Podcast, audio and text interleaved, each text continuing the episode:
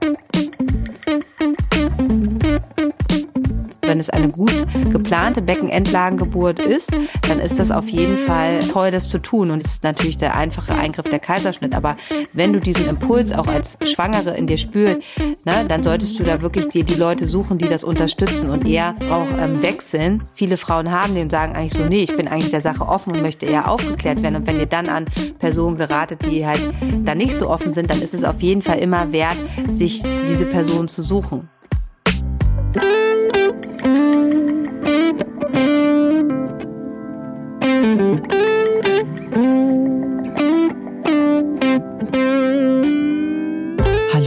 Hebammsalon, der Podcast für deine Schwangerschaft und Babyzeit. Evidence-based und entertaining, Hebammen-Nähkästchen und Tacheles. Leichte Muse und Deep Talk. Und wir sind Sissy Rasche und Karin Dannhauer.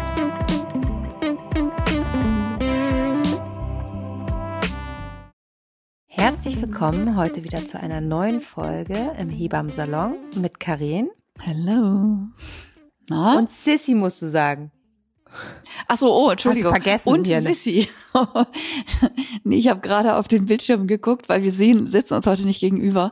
Da äh, sind sozusagen so kleine Nuancen ähm, der Kommunikation ähm, sind dann manchmal so ein bisschen äh, schwieriger verständlich. Die Feinsignale. Wir haben uns jetzt. Wir haben uns, wir haben uns, wir haben einander. Wir haben den Hebammsalon für euch heute neue Folge wir arbeiten so eure Wunschlisten ab gerade so ein bisschen. Ähm, ein Thema, was ihr euch nämlich auch häufig gewünscht habt, ist das Thema Beckenendlage. Und dazu wollen wir euch heute ein bisschen was erzählen, weil ihr fragt immer ganz viel dazu, denn immerhin fünf Prozent aller Babys kommen ja mit dem Popo als erstes auf die Welt. Genau. Also das ist ja gar nicht so wenig. Ähm, ich freue mich auf die Folge, weil ähm, du bist ja ähm, schon ein bisschen länger Hebamme als ich und ähm, vor allen Dingen ist ja so die ähm, Beckenendlagen, Geburten, ähm, da kannst du mir, kannst du bestimmt ganz viel auch aus deiner Zeit, ähm, als du äh, Geburtshilfe gemacht hast, erzählen, weil ich muss ganz ehrlich gestehen, ich bin zwar zwölf Jahre Hebamme und auch zwölf Jahre in der Geburtshilfe tätig, ich habe aber auch in einem Haus gelernt ähm, und darüber werden wir auch gleich sprechen, was jetzt nicht auf Beckenendlagen spezialisiert war. Also das wird man, das ist ja auch ein großes Thema. Und ich arbeite auch in einem Haus, das wir machen zwar Beckenendlagen, aber es ist jetzt auch nicht so, dass die da vom Himmel fallen. Und deshalb ist meine praktische Erfahrung mit Beckenendlagen gering. Und ich glaube, deine sehr hoch. Ja, also genau. Das ist also auch ein interessantes Phänomen, was du beschreibst. Und das spielt eben auch für die Frauen, die eine Beckenendlage haben, also für euch da draußen, die ihr ja vielleicht von irgendwo ähm, in der Republik hier zuhört. Es gibt eben große regionale Unterschiede und es ist eben tatsächlich so, dass die ähm, Geburt einer Beckenendlage, einer vaginalen Beckenendlage sehr davon abhängt, wie in einem Krankenhaus sozusagen da die äh, Kompetenzstruktur aufgebaut ist und wer da als Chef oder Oberarzt oder Oberärztin ähm, die Beckenendlagen sozusagen dort mit hingebracht hat oder dort irgendwie weitergeführt hat, weil es, so wie du das beschrieben hast, ja tatsächlich ist, die 80er und 90er Jahre, kann man vielleicht so sagen, des letzten Jahrhunderts waren ähm, einfach eine Zeit, wo die Beckenendlagen fast ausgestorben sind, weil man zu der Zeit eine damals sehr große Metastudie ausgewertet hat, ähm, die man mittlerweile wieder über Bord gekippt hat, äh, um dem irgendwie gleich vorzugreifen, ähm, wo es den Anschein hatte, als seien Beckenendlagengeburten sozusagen gefährlicher für das Baby. Mittlerweile weiß man, um das gleich vorweg zu sagen, das ist nicht so. Ähm, es sind bestimmte Bedingungen notwendig, um gut und sicher ein Baby per Beckenendlage ähm, zu gebären. Ähm, aber in dieser Zeit hat man dann sozusagen die Beckenendlagen eine ganze Weile nicht mehr gemacht und das hat ausgereicht, um quasi eine ganze Generation an jungen Ärztinnen ähm, davon abzuschneiden, dass die das überhaupt lernen konnten, weil das wurde dann in den Kliniken nicht mehr gemacht. Und dann haben die weder in ihrem Studium noch in, ihren, ihrer Facharztausbildung Beckenendlagengeburten ähm, gelernt und als sie dann selber Oberärztinnen geworden sind, ähm, konnten sie das einfach nicht und dann äh, schwuppdiwupp hat man einfach alle Frauen sektioniert, ihnen also einen Kaiserschnitt gemacht, wenn eine Beckenendlage ähm, dann vorlag, aufgrund von, wir können es nicht besser.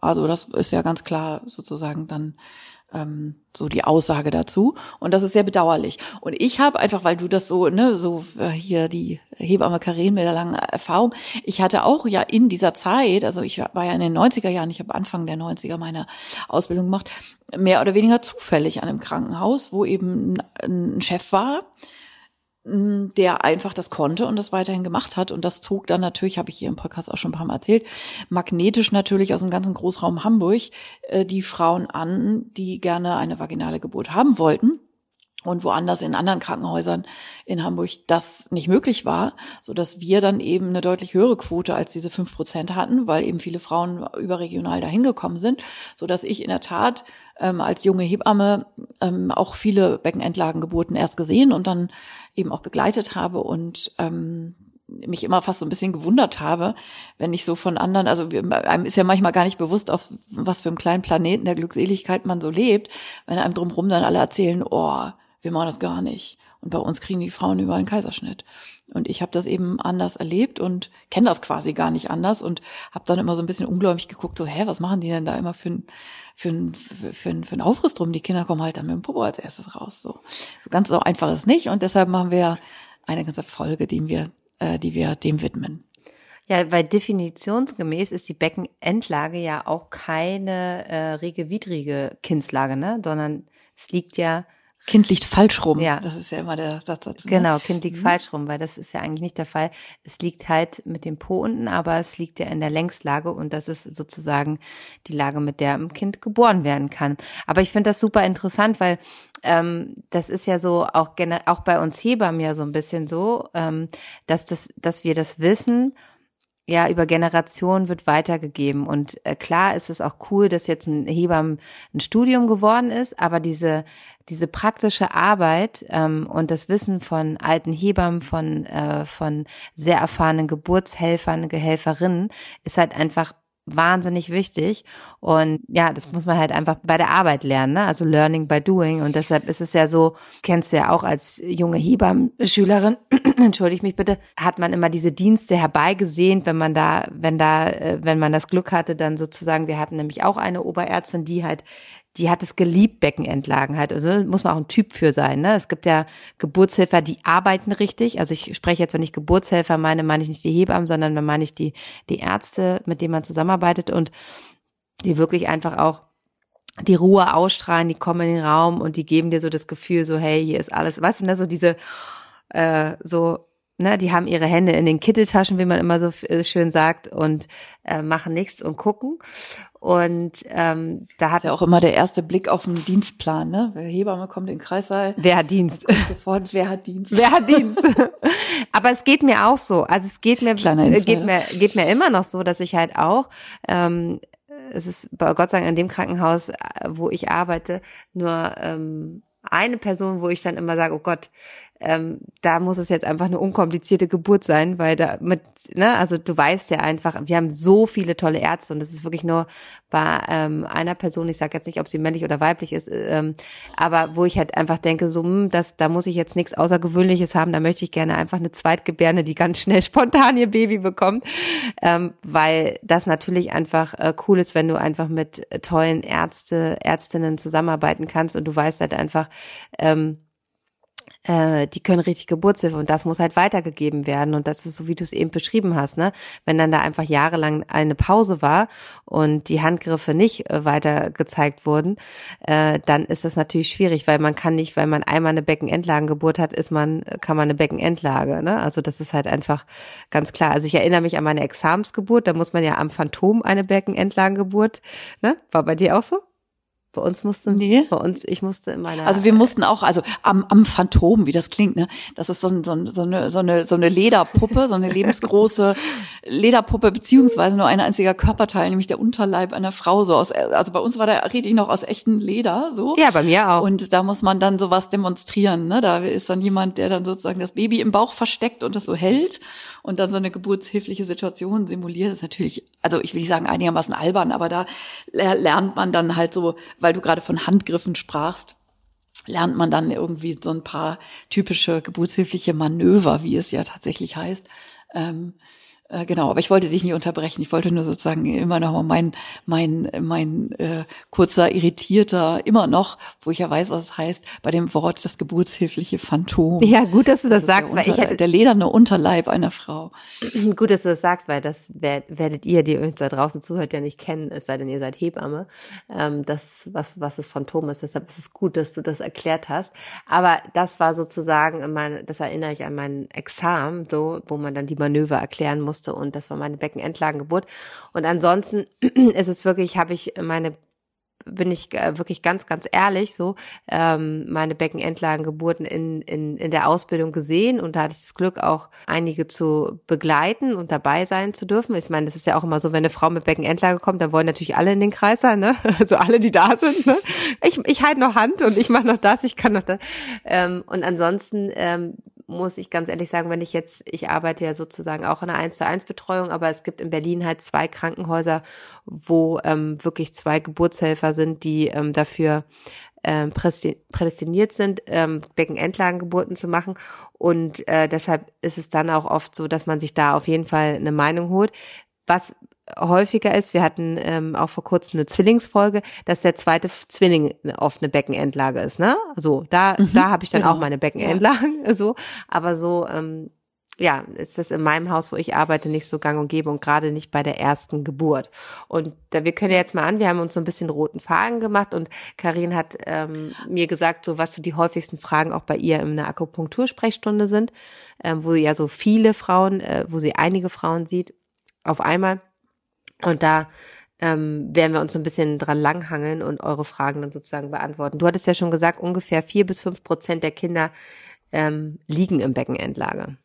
Also gar nicht so wenig. Ich, ich greife nochmal ganz kurz auf, was du eben gesagt hast, weil es gar nicht so ein wesentlicher Punkt ist, nämlich die Auswahl der Klinik. Ne, du hast das eben so schön beschrieben.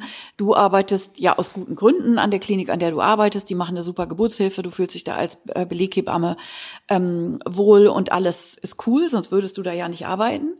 Aber es gibt eben tatsächlich auch heute noch, das ist eben kein Relikt aus den 80er, 90er Jahren, sondern das ist eben bis heute so, dass es Kliniken gibt und hier in Berlin sind es eben diese zwei, wo jede Hebamme man sofort weiß, welche gemeint sind, ähm, wo man dann hingeht, weil die besonders viel Erfahrung haben mit Beckenendlagen und wo es dann zum Beispiel auch so ist, dass zu jeder Tages- und Nachtzeit ein Oberarzt, Oberärztin da ist, äh, die das macht. Also ich habe auch schon Kliniksituationen erlebt, wo bei den Infoabenden oder beim Anmeldegespräch den Frauen gesagt wurde, ja, Beckenendlage, das machen wir auch, so, so nach dem Motto, weil das auf den letzten Kongressen und in der Fachliteratur in den letzten zwei, drei Jahren irgendwie zunehmend äh, supportive irgendwie dargestellt wurde. Und Beckenentlang, ja, grundsätzlich können wir auch machen. Und dann hören die Frauen dann entweder äh, folgenden Satz, aber bei ihnen, sie kriegen ja ihr erstes Kind, das ist schwierig, vielleicht doch nicht. Ähm, oder sie ähm, kriegen irgendwie so vermittelt, ah, es kommt dann schon ein bisschen drauf an, wer dann an diesem Tag oder in dieser Nacht ähm, Dienst hat. Und äh, darauf will man sich natürlich nicht verlassen, dass das irgendwie mehr oder weniger gut funktioniert, je nach Team, sondern dass man sich schlauerweise, und das ist auch ein wichtiges Kriterium für eine gute und sichere Beckenanlagengeburt, dass man sich ein Krankenhaus aussucht, was damit Erfahrung hat. Das ist immer mein erster Rat und das gilt auch überregional. Also natürlich kenne ich mich in Frankfurt am Main oder in München oder Nee, kennst äh, du dich da nicht aus? Nicht aus. Naja, da wird man ja oft, oft dann auch äh, ähm, auf Instagram oder was dann gefragt, hier, ich kennst du eine Hebamme? Und, und, kennst du da ein Krankenhaus, kennst du da eine Hebamme und so. Ähm, also so gut bin ich in der äh, überregionalen geburtshilflichen Szene irgendwie nicht vertraut, aber eure Hebammen, die euch betreuen, die kennen natürlich ihre Pappenheimer und das ist natürlich auch die erste Ansprechpartnerin für euch, wenn sich abzeichnet, dass ihr eine Beckenendlage habt und das ist vielleicht erstmal so das Wichtige, wann redet man überhaupt oder wann äh, ist es geburtshilflich relevant, ob das Kind mit dem Po nach unten liegt, ja nicht in der 23. Woche. Da fließt ja noch viel Wasser im Bach runter. Und ähm, es geht ja sozusagen darum, wenn es gegen Ende der Schwangerschaft sich zunehmend abzeichnet, dass es zunehmend wahrscheinlicher wird, dass das Baby sich nicht mehr von alleine spontan umdreht, ähm, dass es eben in Be Beckenendlage liegen bleibt. Also ich würde mal sagen, vor der 33., 34. Woche denkt man da jetzt noch nicht so allzu intensiv drüber nach, ob es jetzt eine Beckenendlage bleibt oder nicht. Es kann sich dann natürlich spontan ähm, irgendwie auch noch ändern. Aber ich habe dich jetzt eben unterbrochen. Du wolltest mich was fragen. Ähm, nee, ich habe ähm, ähm, ich habe auch in deinem schlauen Buch gesehen, du hattest nämlich Zahlen, weil ich habe eben vorhin noch mal kurz nach Zahlen geguckt. Da hattest du geschrieben, 30 ähm, in der 30. Schwangerschaftswoche sind noch 15 Prozent aller Babys im Beckenendlage und zwei Drittel davon drehen sich dann sozusagen bis zur 37. Woche. Ähm, ich finde aber schon, ich äh, ähm, bitte unterbrech mich, was du dazu meinst, ähm, dass man so ab 33 dann schon mal so guckt, so hey, ne, weil es geht ja dann doch immer ganz schnell und wir wollen ja auch keine ähm, Pferdescheu machen, aber dass man dann halt vielleicht mal einfach mit so einfachen Maßnahmen, die wir hier auch noch ansprechen, äh, dass man dann mal guckt, was, was kann der Grund sein. Ne? Und das wäre meine erste Frage auch. Ähm, also wie häufig haben wir schon beantwortet und warum liegen Kinder in Beckenendlage? Das ist ja eine Frage, die ähm, der als erstes so kommt. Ähm, und ähm, das ist Unterschiedlich. Ja, und fast immer weiß man, ja, genau. Und fast immer weiß man es nicht. Also so, ne? Die, ähm, also es gibt natürlich sowas und das findet man auch in allen Auflistungen dann, keine Ahnung, die Gebärmutter ist besonders geformt. Also es gibt so bestimmte Besonderheiten bei Gebärmüttern. Es gibt so herzförmige Gebärmütter, die sozusagen in der Mitte so eine kleine Kerbe haben oben. Das liegt an der embryonalen Phase, in der sich sozusagen im Körper so einiges ein- und umstülpt. Und manchmal bleibt sozusagen so eine Mittellinie ähm, erhalten. Die Gebärmutter ist ja sozusagen sozusagen kein paariges Organ, sondern äh, ein einzelnes Organ, was so mitte, mittig liegt und trotzdem kann es sozusagen im Rahmen dieser Paarigkeit von Organen ähm, da dann auch mal so Gebärmütter geben, die eben so herzförmig sind. Es gibt noch eine weitere Form, dass so richtig die Gebärmutter fast so wie zweigeteilt ist und unterschiedliche genetische Formen von Becken, äh, von, von, von Gebärmüttern können natürlich äh, das Baby äh, mehr oder weniger in die eine oder andere Position einladen. Sowas gibt es. Das ist aber eher selten. Also viel häufiger ist sowas, dass man mit den Schultern zuckt und sagt, ja, ja dein Baby hat es sich da anscheinend ähm, in, äh, mit dem Popo nach unten ähm, gemütlich gemacht. Es gibt auch eine kindliche Komponente, die man aber noch nicht so wirklich gut erforscht hat. Also das ist offenbar, also die, warum drehen sich Babys in Schädellage, hat mit verschiedenen, verschiedenen Faktoren zu tun. Unter anderem mit verschiedenen äh, Stadien auch der Hirnreifung. Und ähm, es gibt eine familiäre Häufung von Babys, die ähm, sich offenbar lieber mit dem Popo nach unten legen. Also man hat manchmal tatsächlich so, ah ja, meine, meine, meine, meine Schwester war auch eine Beckenendlage oder ich selber war auch eine Beckenendlage ähm, oder meine Tante hatte eine Beckenendlage oder sowas. Also es gibt so eine familiäre Häufung, was für so eine genetische Disposition ja immer spricht, aber die man auch nicht genauer erklären kann, außer, ja, ist so. Ja, und manchmal auch, wenn Becken äh, irgendwelche Fehlstellungen oder so sind, ne? Ja. Das ist, ähm, das Ja. wäre nämlich die erste Sache, dass man, wenn man sowas haben sollte, Oder Blockaden. Blockaden, dass man natürlich immer den Weg ähm, zum Osteopathen wählt. Der ist generell in der Schwangerschaft ein guter Weg. Ähm, auch einfach schon mal so um die 15. Woche rum kann man sowas immer mal gut äh, machen. Ähm, einfach schon mal zu gucken, ob da einfach alles gut im Lot ist. Auch vor einer Schwangerschaft eine gute Idee, wenn ihr plant, schwanger zu werden, sich da mal anzugucken. Aber wenn das bis noch nicht getan ist, ähm, ne, dann würden Karin euch empfehlen, in der 30. Woche auf jeden Fall mal ähm, da zu gucken, ähm, ob man da nicht auch ähm, schon helfen kann. Was ich aber auch immer so so ein bisschen so finde, da würde ich mich mal interessieren. Ich glaube, du bist da, ähm, wir sind ja sind ja oft einer Meinung, dass ich finde äh, immer so, wenn Babys so im Beckenendlage äh, liegen, dass dass man das auch, also dass man denen zwar eine, äh, so eine Hilfestellung geben kann, dass sie sich drehen sollen. Ich würde aber zum Beispiel ähm, und wir können ja auch gleich auf dieses Thema kommen, weil da sind wir ganz schnell, da brauchen wir jetzt gar nicht um heißen Brei herumreden. Aber wenn Kind so im Becken Endlage und man hat jetzt wirklich ähm, die leichten Methoden, ne, also wir, wir können ja einmal aufzählen, oder? Wollen wir sie einmal aufzählen?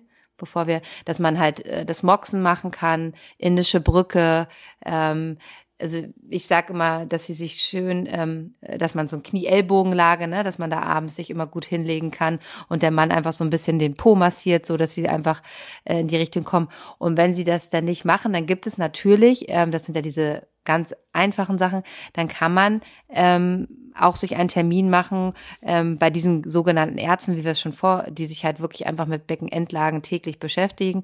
Ähm, und da kommt dieser Begriff äußere Wendung. Genau, ähm, äh, etliche Sachen ähm, auf einmal. Vielleicht können wir doch noch mal kurz ähm, die einzelnen Methoden ansprechen, weil sie oft so auch in irgendwelchen Blogs oder Portalseiten oder so so in einen Topf geworfen werden und ruhig mal unsere eigene Erfahrung damit teilen. Ich finde das ganz spannend. Also eben als du Osteopathie erwähnt hast, das haben wir beide auch schon erlebt, ne? Wo man dann irgendwie denkt so, hä, aber es geht doch um das Baby und gar nicht um die Frau und wieso sollen die jetzt die Frau eine osteopathische Behandlung haben, was macht er denn da mit dem Kind oder so?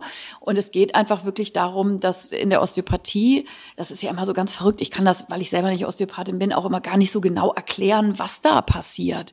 Ich kenne das nur eben auch aus eigener Erfahrung und äh, wie spannend das ist, dass Osteopathen wirklich, also ich drücke das jetzt absichtlich sehr laienhaft aus, aber sowas wie so Organe sortieren. So, ne, da liegt man da und dann kriegt man irgendwie so ein bisschen am Zwerchfell gearbeitet und, und an Orten, wo man jetzt irgendwie gar nicht unbedingt vermutet, dass das was damit zu tun hat. Und dann kriegt das Baby plötzlich dieses Platzangebot und diese, dieses, ähm, also dieser, die, die, diese Kombination an Muskeltonus an der richtigen Stelle, so und Gebärmutter Halt und Tonus an der richtigen Stelle und loslassen und weich sein und Platzangebot auf der anderen Seite und da sozusagen ein ausgewogenes Verhältnis zu schaffen. Und das kennen wir beide.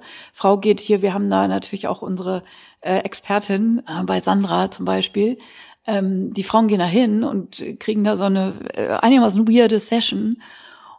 Und zwei Tage später liegt das Kind in Schädellage. So, das kann man ja mal gar nicht glauben. Ne? Also es gibt wirklich da so Leute, die sind echt Könner mit dem, was sie da tun und machen echt ganz fancy Sachen. Ähm, Osteopathie.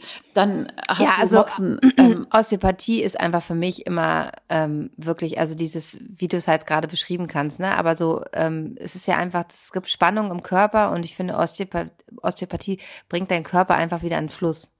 Und das ist auch oft jetzt nicht Ja. so, dass es jetzt eine Behandlung, ne? Es, ist, es kann manchmal sein, dass eine Behandlung ausreicht für viele Probleme schon, aber oft sind ja gerade, wenn man vorher noch gar nie sowas gemacht hat, dass einfach sich so viele Sachen im Körper angestaut sind. Es können ja auch wirklich Sachen sein und das glaubt man, wenn die dich dann fragen, ja, hattest du da mal einen Unfall oder bist du da mal irgendwo runtergefallen und man denkt so, hä?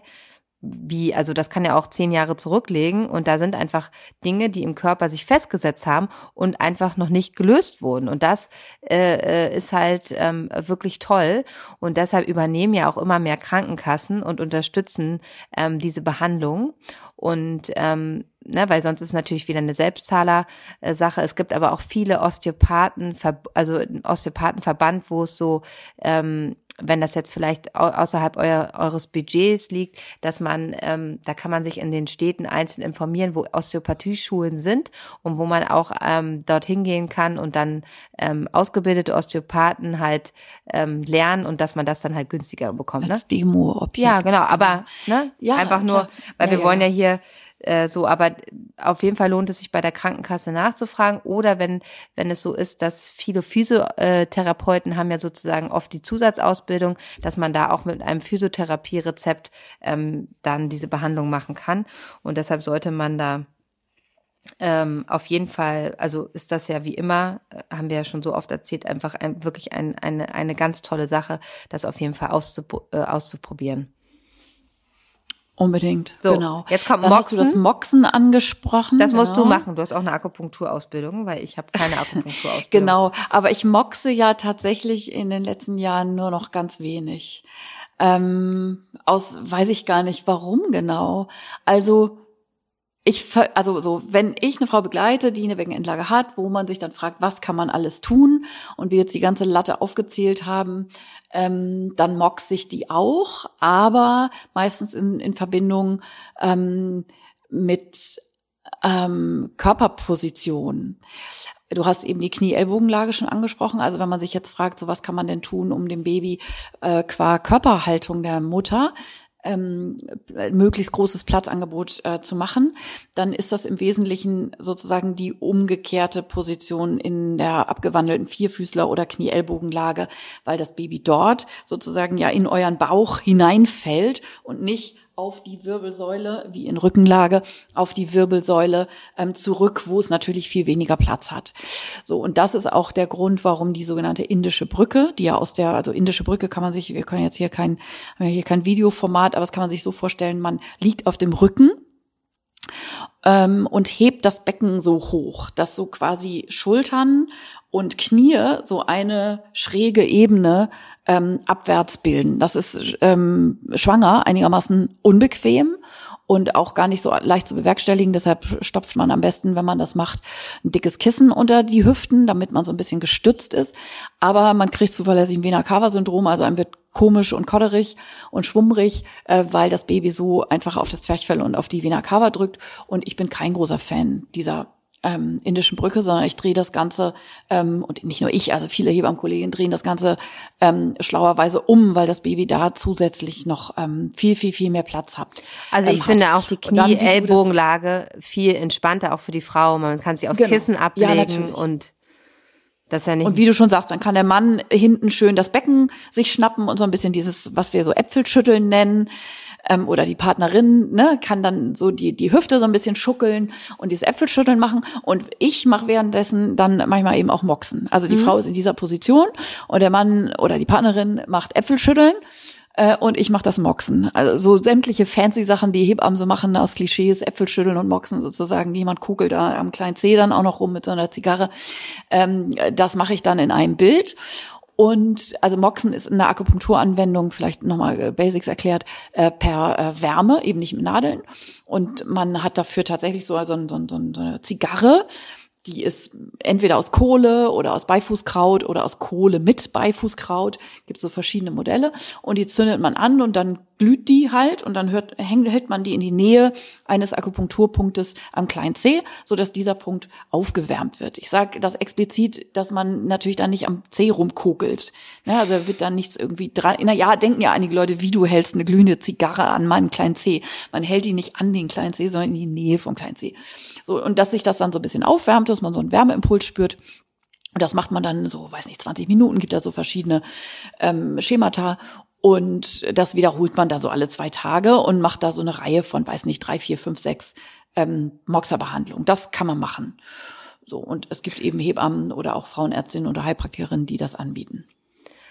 Aber hast du gute Erfahrungen gemacht? Ich glaube, das funktioniert doch eigentlich auch nur, wenn das Kind nicht, also wenn das da richtig bombenfest in, in, äh, in der Beckenendlage sitzt, also sollte schon eher so eine bewegliche Tendenz haben, oder? Also wie sind deine Erfolge? Ich genau. habe nie gemoxt, deshalb ähm, frage ich dich ja, jetzt. Ja, also absolut genau. Und das gilt im Prinzip, kann man das sagen, für alle Kinder. Ne? Also wenn wir zum Beispiel eine Frau in der 34., 35. Woche haben, wo sich so langsam abzeichnet, na, vielleicht könnte das auch so bleiben, dann gibt es ja quasi die Kinder, äh, wo die Frau sagt, ja, und seit Beginn der Schwangerschaft, seit man quasi Ultraschall macht und guckt, ist das immer in Beckenendlage. Und dann gibt's die, die sagen, oh, es liegt mir echt mal so, mal so. Bei jedem Ultraschall oder bei jeder Hebammentastuntersuchung äh, liegt es andersrum. Und das das turnt da wie so ein kleiner Kreisel da immer irgendwie äh, im, im Bauch rum und liegt mal so, mal so. Diese Kinder haben eine viel, viel, viel, viel höhere Chance, dass sie sich überhaupt drehen mit irgendwas, was man macht. Und ein Baby, was sozusagen bombenfest, wie du das eben äh, genannt hast, äh, da in Beckenendlage sitzt, schon die ganze Zeit, da ist Moxen meistens auch nicht so besonders effektiv. So, also da ich meistens verschiedene Sachen auf einmal mache, das versaut einem dann immer die, die wissenschaftliche Auswertbarkeit und Evidenz. Was genau von all den Sachen hatten jetzt geholfen, wenn die Frau zum Osteopathen geht und Äpfelschütteln macht und ähm, auch noch gemoxt wird und so, dann ist das natürlich immer schwer auseinander zu klamüsern. Kommt auch immer so ein bisschen drauf an, was die Frauen gerne möchten. Ne, wenn mir da einer erzählt, oh, meine beste Freundin hat das gemacht und dann war das aber ganz toll. Es gibt ja keine Kontraindikation, also gibt's schon ein paar, aber ne, also gibt wenig Gründe dagegen, dann kann man das halt auch mitmachen. Also und wenn es nur dazu dient, dass die Frau ein gutes Gefühl damit hat. Also da bin ich nicht immer einer Meinung damit, ach, jetzt kommen wir wieder zum Thema Evidenz und inwieweit darf man Dinge machen, die nicht evident sind und so, da will ich jetzt gar nicht so sehr eintauchen. Ich weiß natürlich, ne, dass Wissenschaftlichkeit ähm, ein wichtiger Aspekt sind und es trägt natürlich, also nicht umsonst nennen wir, nennen wir uns hier auch evidence-based und entertaining, das ist immer für alle wesentlichen Handlungen, die wir so machen, natürlich auch eine Maßgabe.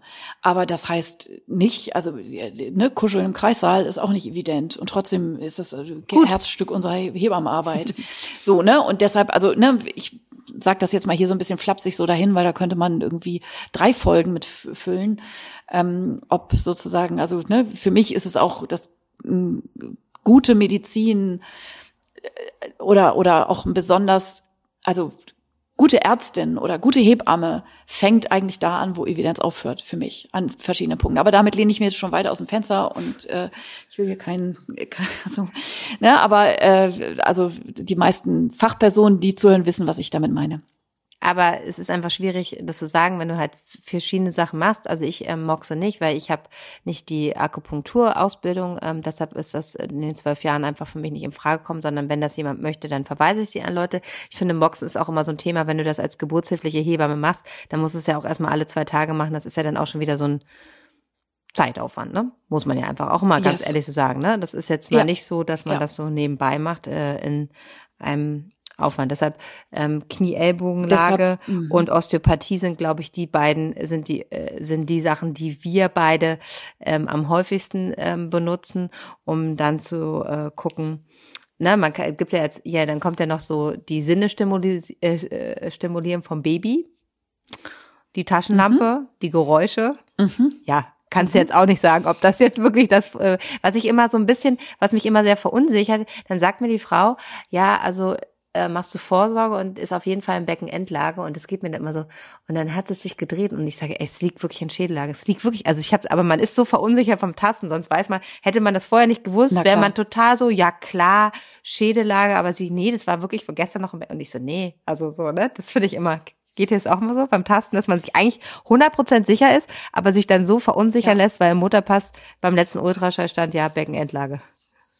Ja, voll. Also ne, wir, wir Hebammen ähm, verlassen uns ja auf unsere Hände, weil wir nur unsere Hände haben und können natürlich, ähm, zumindest äh, theoretisch und praktisch auch meistens, ähm, tasten, ob ein Baby in Beckenendlage liegt oder in Schädellage. Aber genauso wie du sagst, ne?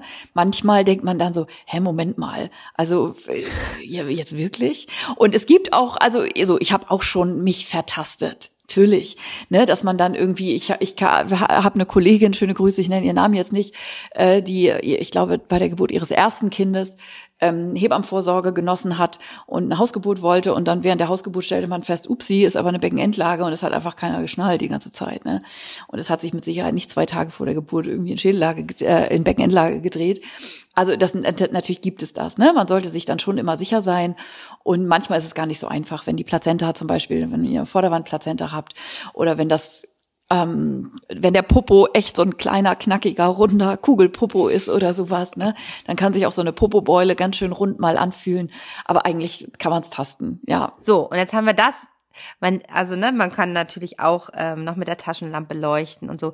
Was auf jeden Fall noch ein wichtiger Punkt ist zu sagen, generell, nicht nur bei Beckenendlage, sondern auch bei Einstande Anomalien, also das Kind äh, ist nicht richtig eingestellt zum Becken, ist, dass wir, das hattest du eben auch schon mal angesprochen, dass wir durch diese dass wenn man die meisten ähm, Sofas sind ja jetzt sehr tief. Ne? Das heißt, ihr legt ja. euch so zurück nach hinten und der Kopf steht über dem Becken. Also das heißt, das hatten wir auch schon ein paar Mal, das ist nicht optimal, dass sich euer, euer Kind soll ja sich kuschelig ins Becken bewegen. Deshalb auch ähm, hier ähm, immer eher äh, auf die Seite aufs Sofa legen, rund machen, ne, damit es diesen Weg findet. Und das ist auch bei Beckenendlagen wichtig. Wenn man dann immer so hinten liegt, dann gehen sie halt, wie du halt gesagt hast, ich gehe jetzt hier vom Mikro weg. Ich hoffe, ihr hört mich noch, weil ich meinen mein Körper nach hinten geschoben habe. Das natürlich, obwohl mich hier keiner sieht in meinem stillen Kämmerlein, aber trotzdem bewege ich mich nach hinten so hin und vor, ähm, nicht, dass der Ton nachlässt, dass ihr das nicht tun solltet, ne? Diese ähm, Klar, wenn ihr das jetzt einmal macht, ist das nicht schlimm, aber ich schon, ich glaube, es macht einfach, wenn man immer so abend, jeden Abend auf dem Sofa liegt, ähm, ist das schon nicht vom Vorteil. Und deshalb weisen wir immer darauf hin, schön das Stillkissen zwischen die Beine, macht euch rund.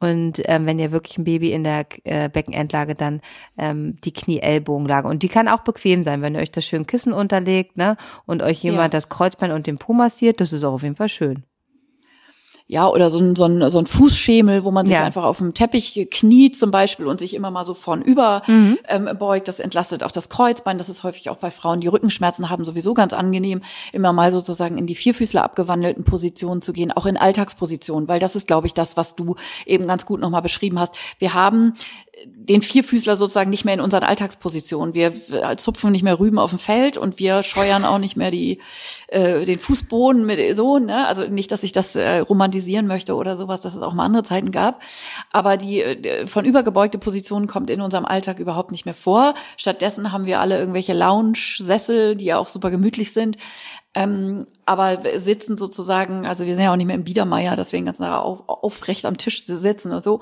Aber das hat eben Konsequenzen, das hat was mit der Gebärachse und der Gebärmutter und dem Baby ins Becken hineindrehen und so zu tun, wie du das eben ja auch schon angedeutet hast. Eins, was ich bei der äh, Gelegenheit auch nur noch kurz erwähnen will, erklären wir jetzt hier nicht noch, noch genauer, ist eine Methode, die aus den Niederlanden kommt, äh, die sich Spinning Babies nennt. Und das könnt ihr mal googeln, vielleicht finden wir auch noch mal einen Link äh, für die Show Notes.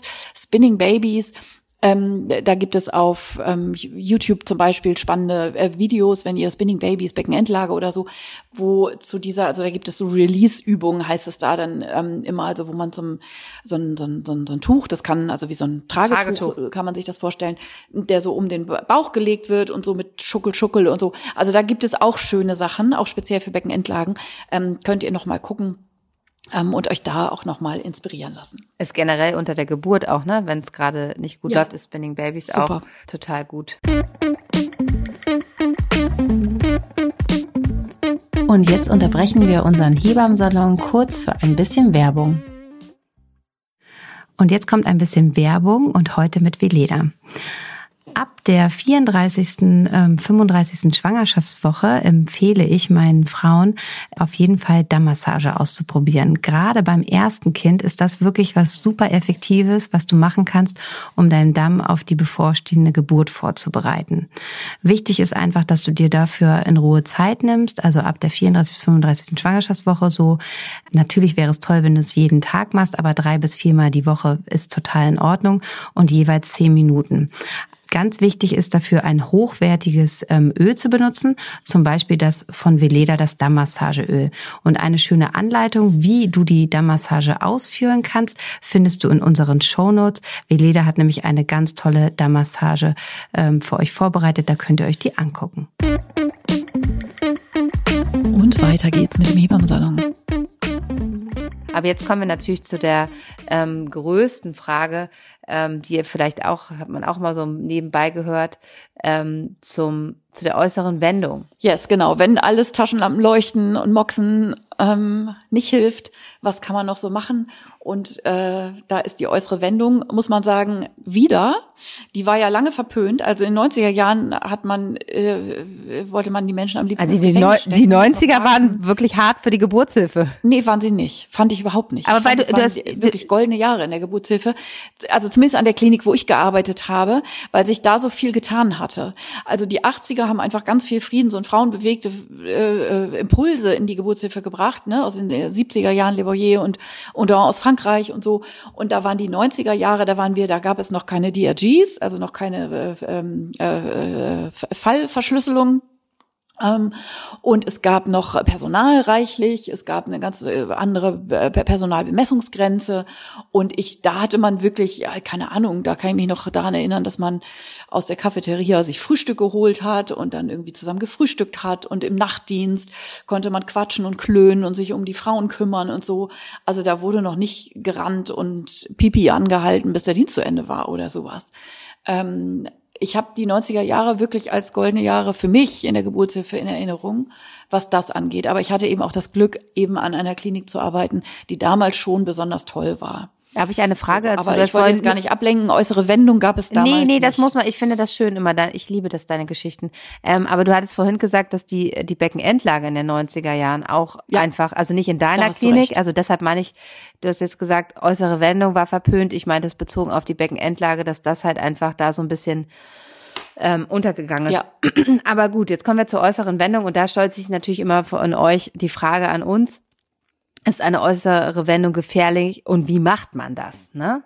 Ich hatte es vorhin, glaube ich, schon mal so angedeutet, ne? Also das oder das, also so eine äußere Wendung machen natürlich dann auch die Geburtshelfer, die einfach auch Beckenendlagengeburten betreuen, äh, äh, meistens. Ähm, wir haben auch eine ganz tolle Oberärztin im Haus bei uns, die das äh, ganz toll begleitet.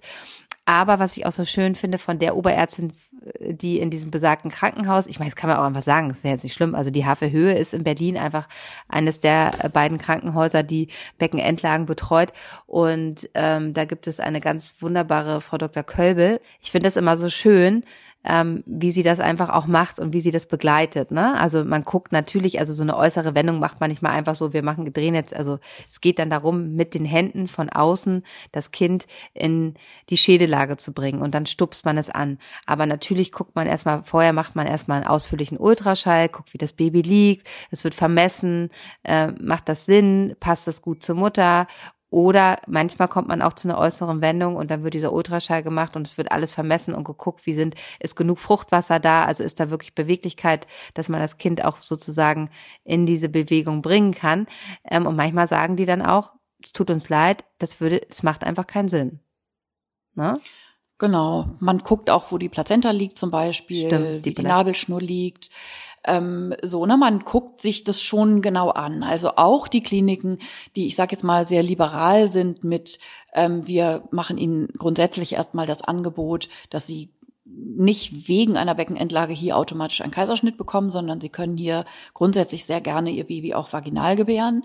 Heißt das nicht, dass alle diese Kliniken da irgendwas übers Knie brechen und sagen, so jetzt machen wir hier eine vaginale Geburt, weil wir sind da ein bisschen ehrgeizig, sondern man schaut immer, ähm, in einem wirklich ausführlichen fachärztlichen Gespräch, ob in diesem Fall, in dieser Situation, diese Frau mit diesem Baby im Bauch, mit dieser Plazenta, mit dieser Nampfschnur, mit diesem Fruchtwasser, ähm, ob das eine gute Idee ist, das sozusagen, also sieht es so aus, als könnte das gut gehen. Und diese gleiche Fragestellung stellt man sich auch eben vor einer, vor der Fragestellung, ist es eine gute Situation für den Versuch einer äußeren Wendung? Und vielleicht ist es das Wichtigste zu verstehen, dass man eben nicht also du hattest das ja eben auch sehr äh, wichtigerweise äh, eingangs schon gesagt, dass es da eben weniger darum geht, dass man da so ein Kind sozusagen überredet, was ich sonst nicht drehen wollte, dass man sozusagen alle Zeichen, die am Kind so senden kann, äh, überrennt und es dann irgendwie mechanisch da ähm, umdreht oder sowas. Ähm, da hat sich auch viel getan. Also man macht eine äußere Wendung heute auch ganz anders als noch vor 10 oder 20 Jahren. Und da ist Frau Kölbel ähm, eine tolle Berliner Koryphäe.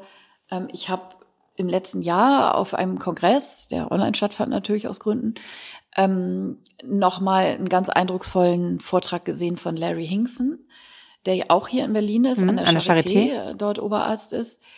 Ähm, und das könnt ihr auch mal googeln. Dieses Video hat 40 Millionen Abrufe. Vollkommen crazy. Wenn ihr Larry Hinkson, können wir auch sonst verlinken, Larry Hinkson, äh, Beckenendlage, äußere Wendung oder sowas, ähm, äh, äh, googelt, dann findet ihr das sofort.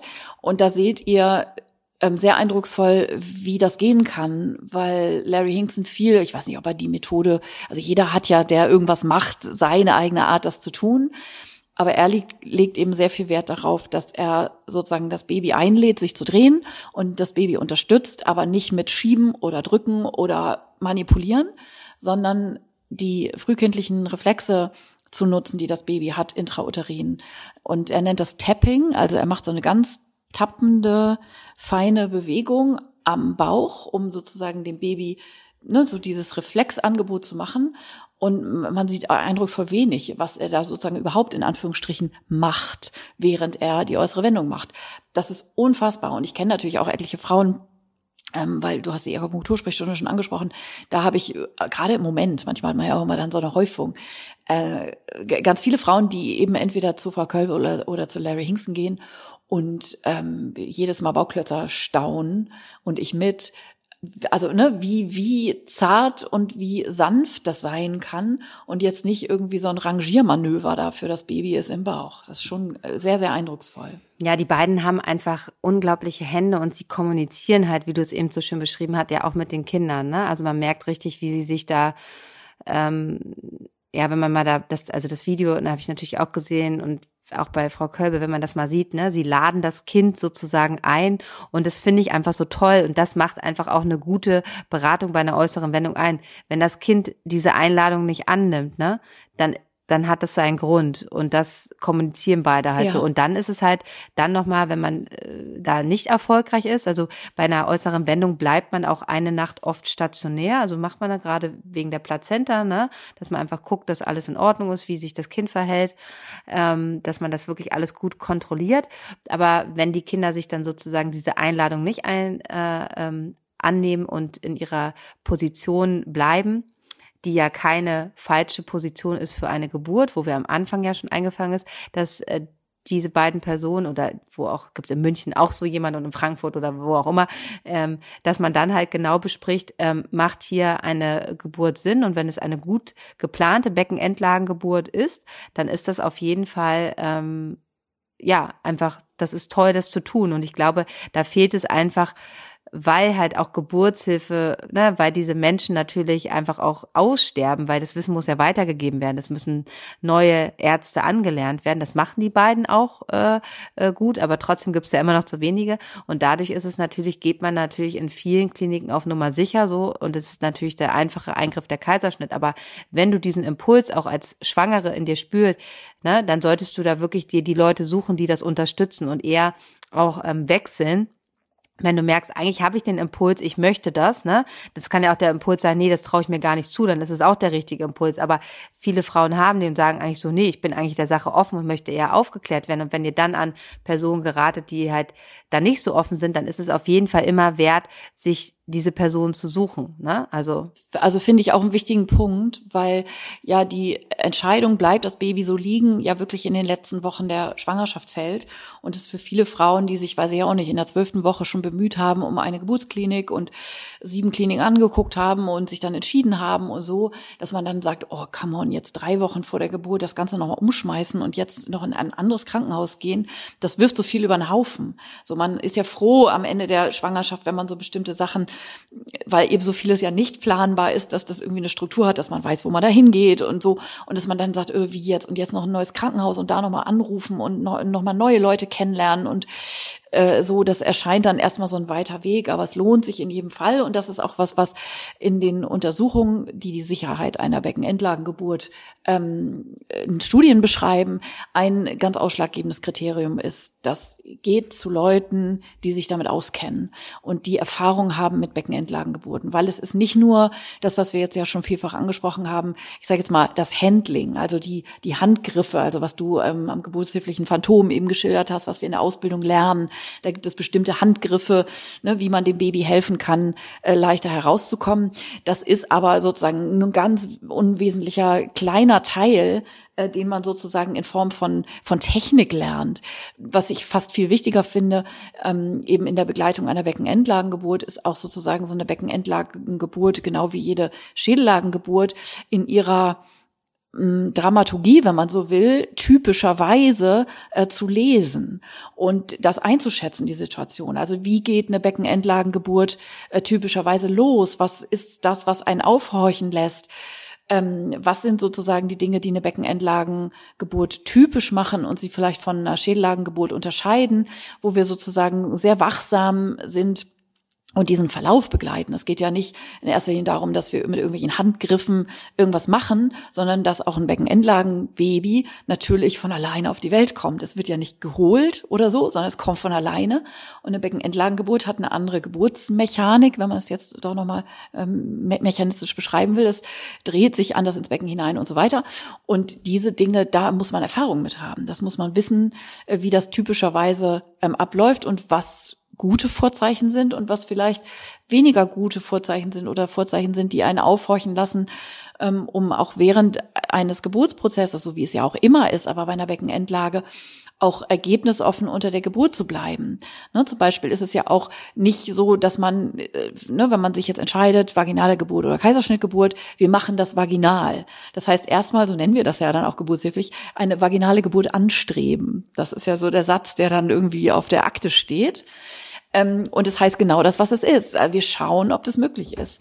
Und dass wir dann eher wachsam sind und natürlich keine Risikosituation heraufbeschwören äh, wollen, dass man mit fliegenden Fahnen dann doch noch einen notfallmäßigen Kaiserschnitt macht, sondern dass man möglicherweise diese Erfahrung auch während des Geburtsprozesses nochmal überdenkt und einfach sagt, ah, das lässt sich alles nicht so gut an und der Muttermund geht nicht gut auf und die Fruchtblase ist schon ganz früh gesprungen und ähm, die Frau kriegt keine richtigen eigenen spontanen Wehen und irgendwie lässt sich das schon nicht so gut an. Irgendwo ist hier vielleicht doch ein Knoten und diese ähm, Hinweise übersehen wir mal besser nicht, sondern entscheiden uns vielleicht zu einem Zeitpunkt, wo man bei einer Schädellagengeburt noch Dinge im Köcher hätte, dass man dann sagt, na, vielleicht biegen wir doch an der Kreuzung noch mal anders ab und entscheiden uns für ein ganz in Ruhe und ganz entspannt dann doch für eine Kaiserschnittgeburt. Also so dieses offen lassen für verschiedene Optionen. Das ist, glaube ich, für die Frauen, die eine Beckenendlagen äh, Schwangerschaft haben und wo es sich abzeichnet, dass es äh, zur Geburt auch so sein wird, ähm, einfach, glaube ich, der wichtigste Gedanke, zu wissen, okay, wir lassen das noch mal mehr, als es sowieso eine wichtige Aufgabe ist unter der Geburt, noch mal mehr auf uns zukommen, wie man immer so schön sagt. Ja, und es wird natürlich auch eine, äh, wird ja großzügig aufgeklärt, was man natürlich bei einer ja. ähm, ach, ich will nicht immer normal oder unnormal, also bei einer äh, spontanen Schädellagengeburt, die angestrebt äh, wird, ähm, natürlich jetzt nicht, äh, dass man schon vorher ähm, die Unterschrift für, also ihr werdet vorher für einen Kaiserschnitt aufgeklärt, weil es einfach Sinn macht, weil es, ne, der Kopf wird als letztes geboren. Es ist natürlich, es ist keine regewidrige Geburt, aber es ist natürlich eine anspruchsvollere Geburt und deshalb wird man großzügig aufgeklärt.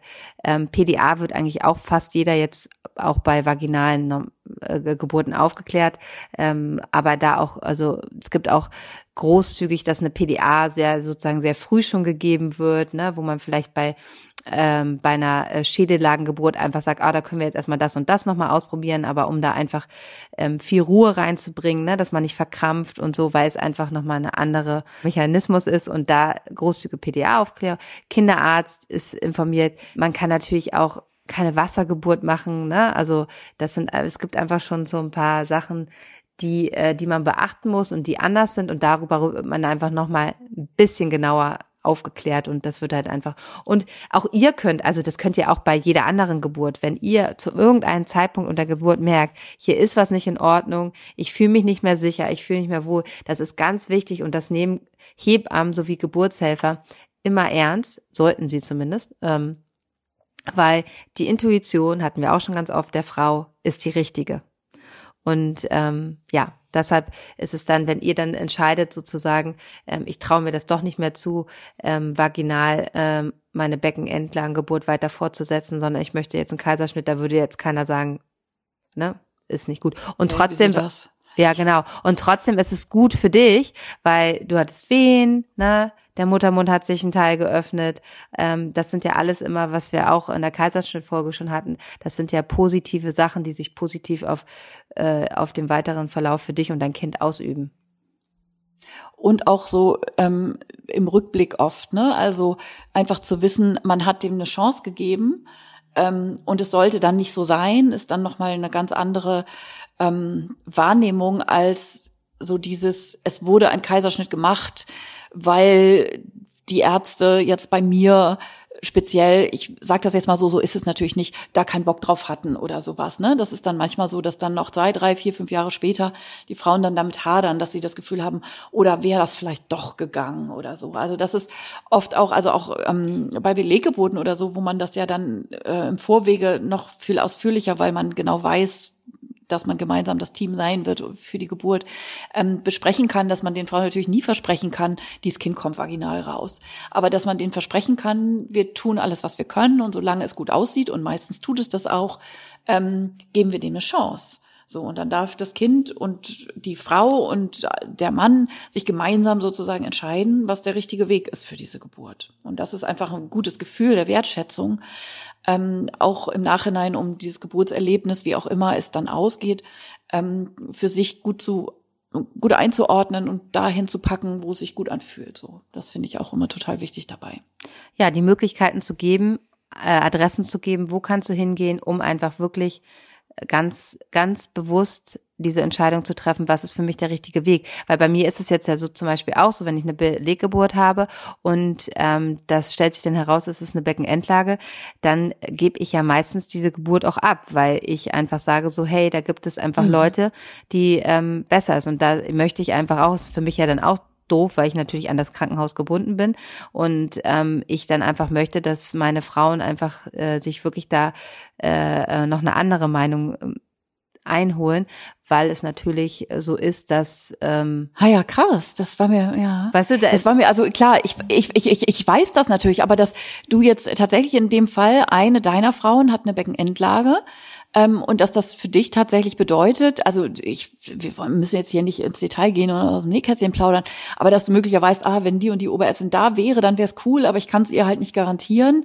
Und dann gebe ich lieber die Frau ab oder empfehle ihr, sich noch mal eine zweite Meinung bei einer der, und da fragt eure Hebammen genau das, die kennen ihre Pappenheimer, ne? wo kann man hier in meiner Region gut hingehen, ähm, um zu gebären, dann würde, würde sie tatsächlich eher nicht in deinem Krankenhaus gebären, sondern ja, also in einem der anderen. in einem in einem der anderen. Also ich möchte auf jeden Fall, dass man sich dann dann eine zweite Meinung auf jeden Fall Ja. einholt. Und dann ist es ja oft, dass dann vielleicht äh, die Betreuung dann bei, mit mir in unter der Geburt halt dann sozusagen vorbei ist und dass ich dann halt dann wieder am Wochenbett übernehme. Das natürlich auch. Ähm, ja. ja, genau. Also Ja, ja, das sind das sind so. Ähm, ich glaube, es ist ein sehr, sehr ähm, guter Überblick, so, dass man mal so das Gefühl ähm, dafür gab, wie das halt so abläuft. Was vielleicht noch äh, mal wichtig ist, ähm, wie die Kinder aussehen. Also wenn denn die Geburt gelaufen ist und euer Baby sich einfach ähm, ziemlich viele Wochen in dieser Position es gemütlich gemacht hat, dann äh, ist es immer sehr lustig, ähm, weil die aussehen wie so ein Klappmesser, ne? Wenn die die Füße wirklich Ja, so äh, genau. und das dauert wirklich einfach ein paar Wochen, bis das, also man kann das total erkennen, äh, wenn ein Kind äh, lange in dieser Position gelegen hat, weil dann haben die wirklich wie so ein, wie so ein kleines Klappmesser. Die Füße, die gehen gar nicht runter, die sind immer so weit oben. Genau, die genau. Ich ziehe diesen Babys meistens auch gar keine Hosen an, weil die dann sowieso, ne, also ich finde das mit Pucksäcken oder sowas dann meistens irgendwie, weil sonst wursteln die sowieso immer, Es klappt. keine Ahnung, beide Beine aus den Beinen raus und und so ähm, und irgendwie hat man so das Gefühl, die brauchen noch sozusagen diese Möglichkeit, diese vertraute Position noch mal irgendwie wiederzufinden oder wenn man die badet oder so, ne, also wenn die nackig sind, dann so zack sind sie gleich wieder in dieser, also wie Schädellagenbabys ja auch, also so wie die ihre Ärmchen halten und so, da erkennen einige Frauen so, oh, guck mal, genau wie auf dem Ultraschallbild hast du da die Hand so neben die Wange gelegt oder irgendwie sowas. Also Babys haben natürlich, also klar, die sind ja schon neun Monate eben noch nicht auf dieser irdischen Welt, aber sind ja schon da und haben natürlich auch ihre Eigenheiten und ihre Lieblingskörperhaltung oder auch ihre Körperhaltung, die äh, in dem Moment dann äh, vorgegeben sind, weil das Raumangebot nicht mehr so groß war. Aber das ist immer schon ganz süß. Ähm, Ich finde dass sie halt, das dann einfach noch ein bisschen beibehalten. ja, also da, da, da eignen sich eigentlich immer so gut diese Wollhosen, finde ich, von, ähm, die man ähm, Ja. über Bindewindeln gut anziehen kann, weil sie dann so ein bisschen Breite kriegen und die Füße einfach ein bisschen runterkommen. Ähm, und was, Ja, ja, so was, was auf jeden Fall, ja. diese, genau, das ist immer ganz gut und ähm, man macht eigentlich äh, ein Hüftsono auch, ne, um zu gucken, Ja. wie die Genau, Hüfte also die Kinder in Beckenendlage haben ein bisschen höheres Risiko für so eine sogenannte Hüftdysplasie, also dass die Hüfte sozusagen noch ein bisschen nachreifen muss und dass sie dabei Unterstützung in der Position ähm, äh, be- be- bekommen. Die diese Babys ähm, bekommen also häufiger diese sogenannte Spreizhose ähm, angezogen, aber deshalb ähm, guckt man einfach ein bisschen früher, möglicherweise schon im Krankenhaus, eben einmal sonografisch, also per Ultraschall auf die Hüfte und nicht erst in der vierten bis sechsten Lebenswoche rund um die U3, so wie es bei allen anderen Babys vorgesehen ist, sondern man guckt da schon ein bisschen vorher nach. Das ist alles nicht schlimm, so, ne, ist alles gut, auch therapierbar, ähm, aber das ist einfach statistisch ein bisschen häufiger, deshalb guckt man darauf.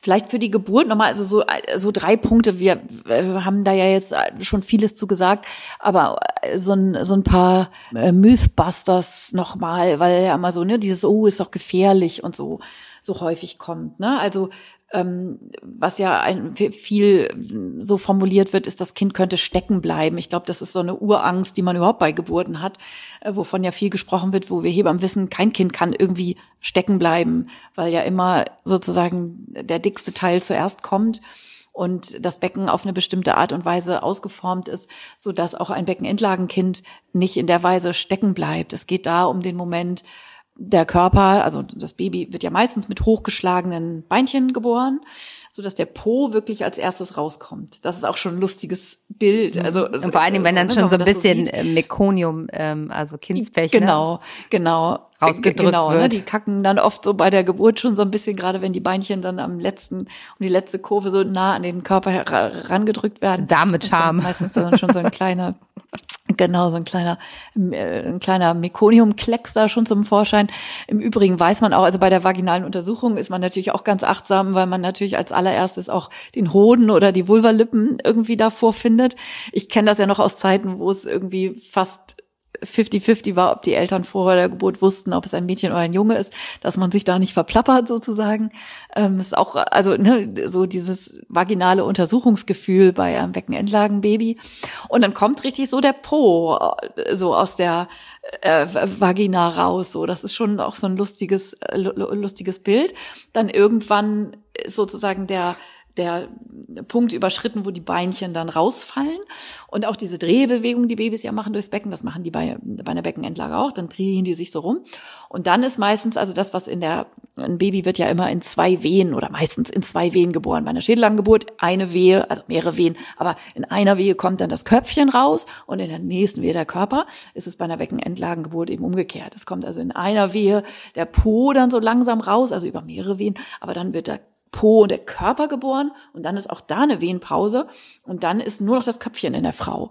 Und das ist schon zugegebener. Äh, und manchmal, Weise was so man nicht, nicht vergessen, die Arme, ne? Das ist ja schon immer auch bei einer Beckenentladung. Genau. Die Arme sind noch Genau, mal, ne? so dass wirklich so der der der der der der der Körper da so raushängt und manchmal ist das eine Ärmchen oder auch beide Ärmchen ähm, werden dann sozusagen mit den Schultern und dem Köpfchen geboren. Das gibt da also so, das sind jetzt medizinische ähm, Details, wie genau. Ähm, aber das ist schon so ein komischer Moment. Da, die muss ja, ja, genau. Man kann jetzt irgendwie, ne, ich die Armlösung mit meinen Ärmchen irgendwie gerade.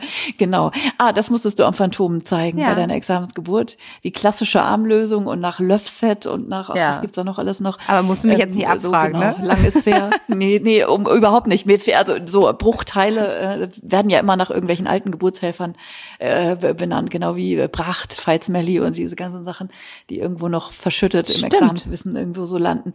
Aber so, also, ich wollte noch mal auf den Moment Moment kommen, wo das Köpfchen noch da ist und man auch da, genauso wie bei einer Wassergeburt zum Beispiel, da ist es ja auch ungewohnt, dass da so ein Köpfchen ist und das ist unter Wasser und jetzt muss man diese Geduld haben, auf die nächste Wehe zu warten. Das ist auch für uns Geburtshelfer immer ein besonderer Moment, auch so ein bisschen, ich will nicht sagen der inneren Anspannung, aber so dieses, okay, Pause, Pause, Pause. Und so eine Wehenpause ist ja normalerweise zwei bis drei Minuten lang. Und das ist normal und das ist richtig. Und es ist auch wichtig, dann nicht zu aktionistisch, also weder bei einer Wassergeburt anfangen jetzt irgendwie rumzuprovozieren, dass der Rest des Kindes da jetzt hinterher geboren werden soll, noch bei einer Beckenendlage da jetzt irgendwie so, oh, jetzt, jetzt, also aus Nervosität, so nach dem Motto, jetzt steckt da das Köpfchen, dann ziehen wir doch mal hier irgendwie am Kind rum oder sowas. Und jeder Geburtshelfer weiß natürlich, dass das das Allerwichtigste ist, diese Geduld zu haben, weil diese Zeit in dieser Pause, wo auch kein Tonus da ist, wo auch kein Druck und kein Schub da ist von der wehenden Gebärmutter, dass das Baby diese Zeit braucht, um sich einzustellen. Ne? Das dreht sich da filigran dann nochmal richtig zurecht und dann kommt die Wehe und in der Wehe ist dann auch wieder diese Kraft da, die auch genau gerichtet dort ankommt, wo sie soll, das meistens eben auch ohne großes Zutun und da ist die Geburtshilfe auch nochmal anders geworden in den letzten Jahren, auch was die Beckenentlagen angeht. Also Frank Luven zum Beispiel in Frankfurt an der Uni, der so, ne, einfach weil er keine Ahnung, jetzt ist sie im Redefluss und auf Vorträgen unterwegs ist und so und was? Jetzt bist du im Redefluss, jetzt kommt man ja nicht mehr zu Wort. Entschuldige. Nein, ich wollte einfach nur so, ne, der, der so zum Beispiel, also könnt ihr auch mal Videos angucken, Beckenendlage Vierfüßler. Also im Vierfüßler äh, hilft die Schwerkraft auf eine Weise mit, dass man eigentlich mit den Händen überhaupt nichts machen muss und so weiter. Also das sind jetzt alles Details, die euch natürlich die geburtshilflichen Kliniken, wo ihr eben seid, nach ihren jeweiligen Geflogenheiten viel besser erklären können, weil die dann sagen, hä, Vierfüßler, wo haben sie denn das im Internet gelesen, das machen wir hier nicht oder so. Das bringt euch dann äh, herzlich wenig. Also sprich, ihr besprecht das ja vor Ort nochmal genau mit den Leuten, die euch dann begleiten. Ich wollte nur sagen, dass sich da viel getan hat und dass man da auch viel mehr Zutrauen gefasst hat in das, was eine Geburt aus eigener Kraft kann. Und es bleibt weder das Köpfchen stecken, das wollte ich eigentlich nur sagen, noch wird irgendwie die Nabelschnur im falschen Moment komprimiert und so. Ihr werdet für alle Situationen aufgeklärt. Also es gibt manchmal Situationen, wo man schnell sein muss in der Geburtshilfe. Aber das ist unabhängig äh, davon, wie euer Baby genau liegt. Und es gibt Momente, wo man eingreifen muss und wo man sich auch beeilen muss und so.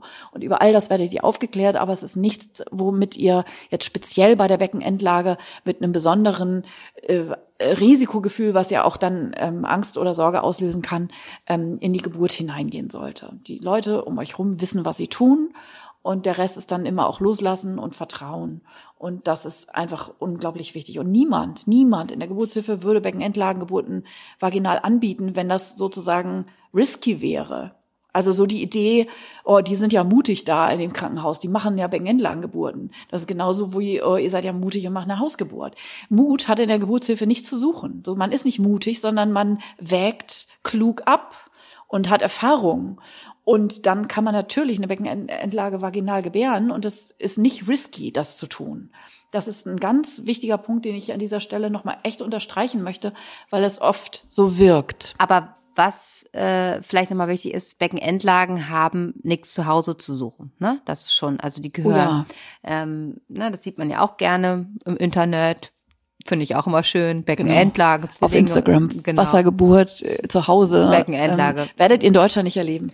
Nee, also sollte man auch nicht empfehlen. Und ich meine, klar, die Videos, die dann überall rumschwirren, ähm, und da kriegen wir jetzt ja bestimmt jetzt gleich wieder einen Shitstorm, ähm, da zeigt man auch nur die Videos, wo äh, man mehr Glück als Verstand hatte. Ähm, weil das ist einfach schon, ja, ist einfach so, ne? Also ich meine, ich habe auch mal so ein Video gesehen, die haben das dann noch da irgendwie ja, hingekriegt.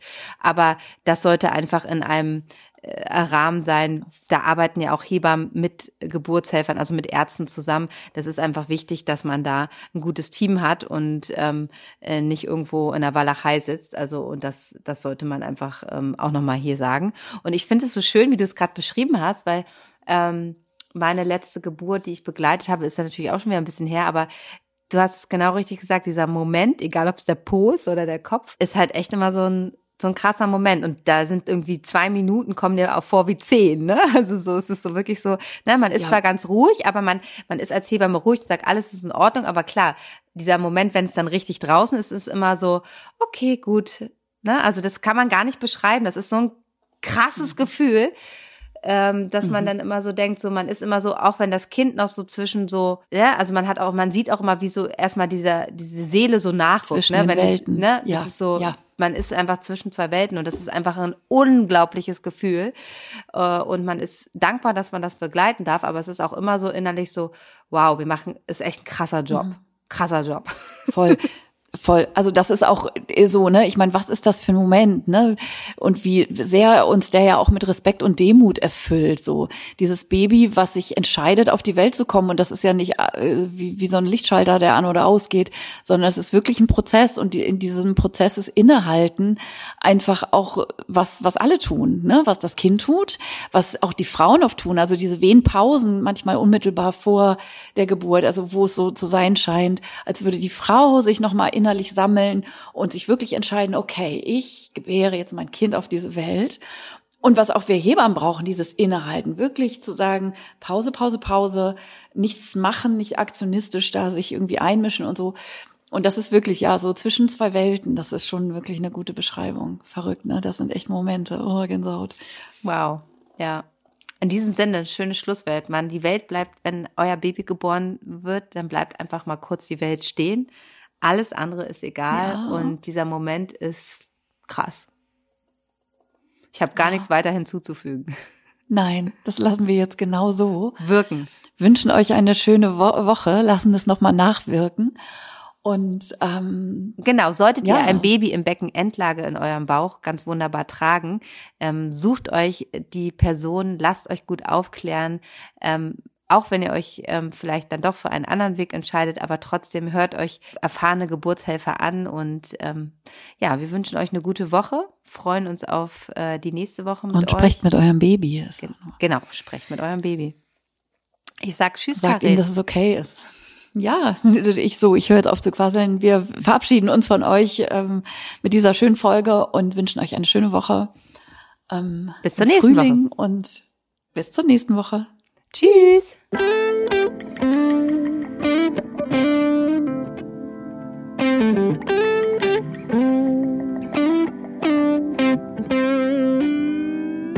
Das war der Hebammsalon mit Sissi und Karin.